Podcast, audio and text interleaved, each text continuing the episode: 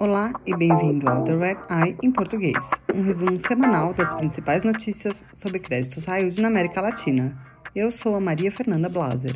Hoje é 24 de julho de 2023. Isso é o que você precisa saber para começar a sua semana. A Fitch Ratings avisou que as empresas latino-americanas talvez não façam muitas emissões de bônus até o final do ano.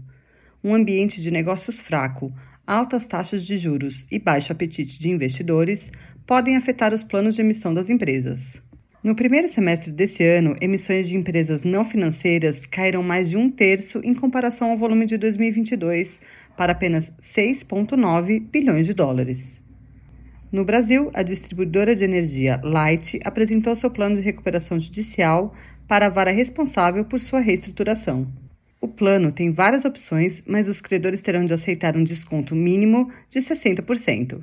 Credores querem que os acionistas contribuam com mais dinheiro como parte da recuperação da companhia.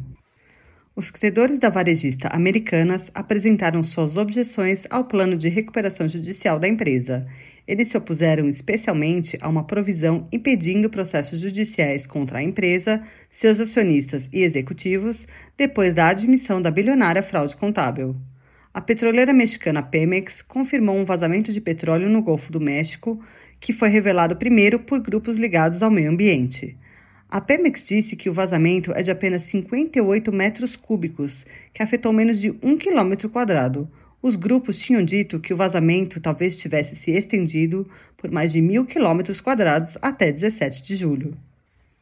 No Chile, um bondholder da produtora de peixe Nova Austral entrou com um processo contra ex-diretores da empresa. Na peça, o credor disse que os peixes não eram alimentados corretamente e os executivos conspiraram para enganar os investidores. Na sessão Altos e Baixos, a FIT rebaixou a empresa de telecomunicações caribenha Digicel para Restricted Default de C, depois que a companhia não pagou juros nas suas notas vencendo em 2025 e 2026.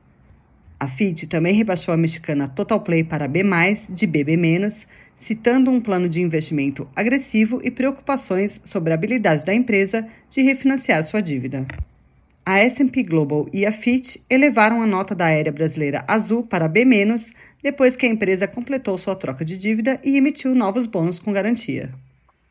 Obrigada por ouvir The Red Eye em português. Você pode se inscrever para ouvir este podcast em inglês, português e espanhol em todas as plataformas.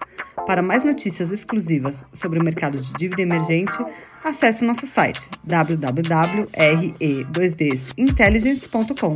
Até a próxima!